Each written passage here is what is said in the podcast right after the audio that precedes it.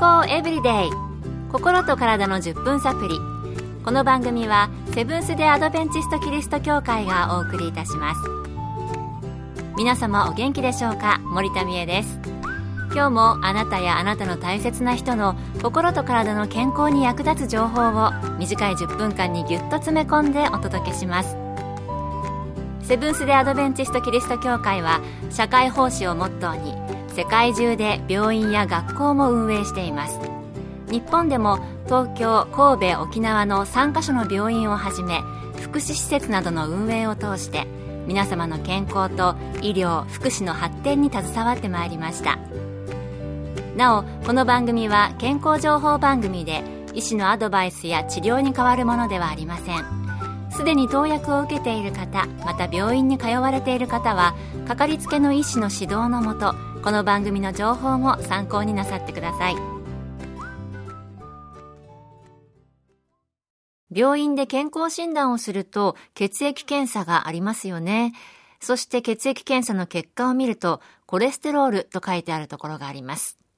なんとなく私はこの言葉に健康に悪いイメージがあるんですけれども、悪いものだけでなく善玉というのもあるというのもよく聞きます。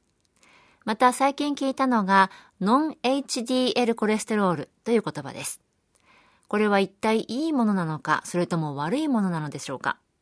そこで今日はこのノン HDL コレステロールについて取り上げてみようと思います。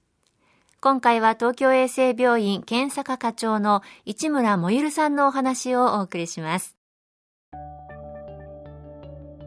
ノン HDL コレステロールは動脈硬化に関する指標の一つです。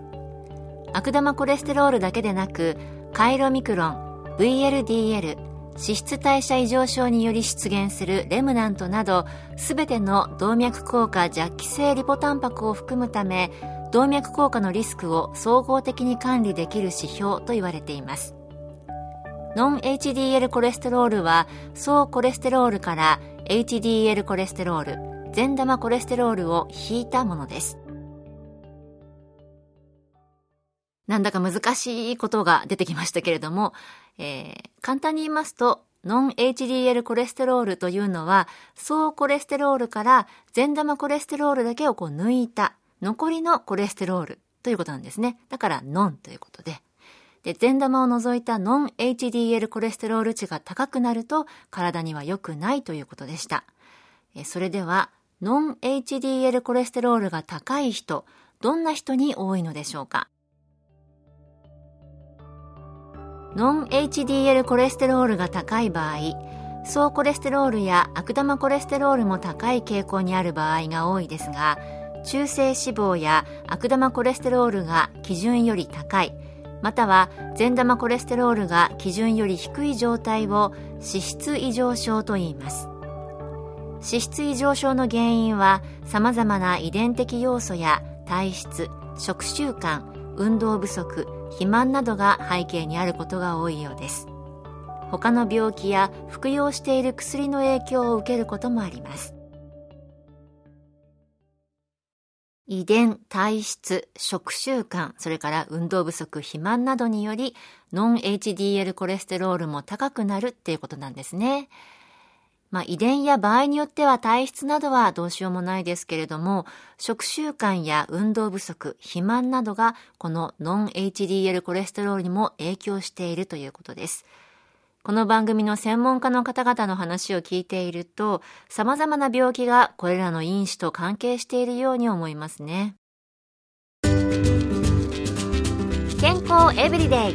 心と体の10分サプリ。この番組はセブンス・デ・アドベンチスト・キリスト教会がお送りしています。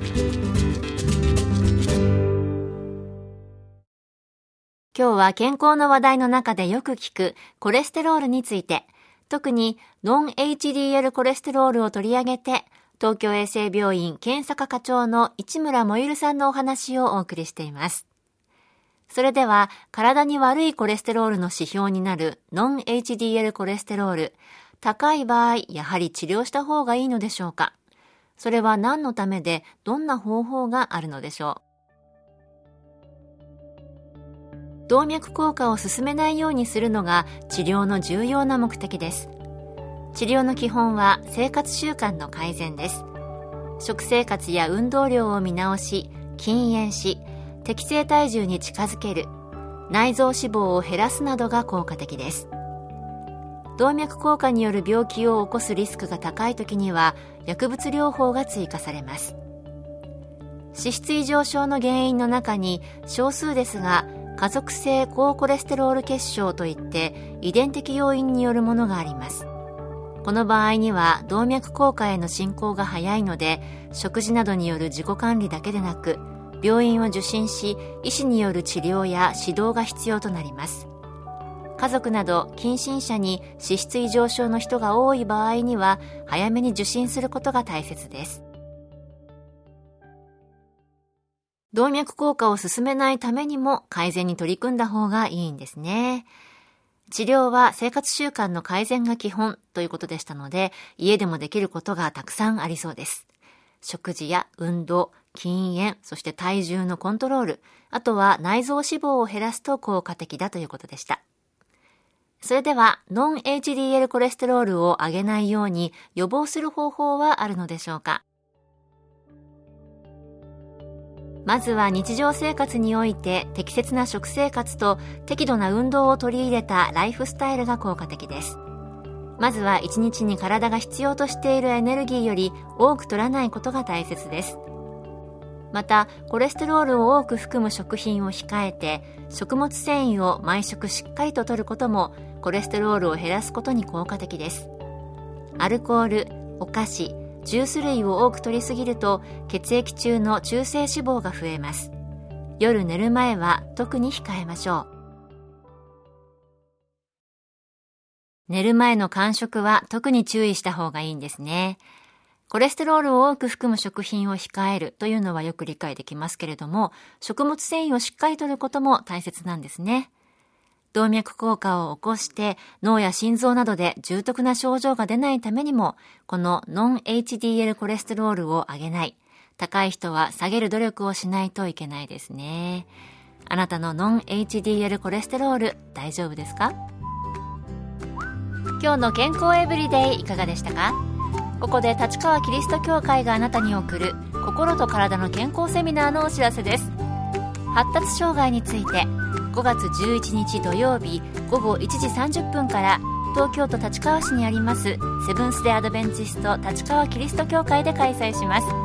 講師はこの番組でもおなじみの米国精神神経科専門認定医の飯塚浩二先生。入場は無料です。詳しくは立川協会心と体の健康セミナー。立川協会心と体の健康セミナーで検索。また立川以外でも各地の協会で健康セミナーが開催されます。どうぞ番組ブログをご覧ください。健康エブリデイ。心と体の10分サプリこの番組はセブンス・デ・アドベンチスト・キリスト教会がお送りいたしました。それではまた。Have a nice day!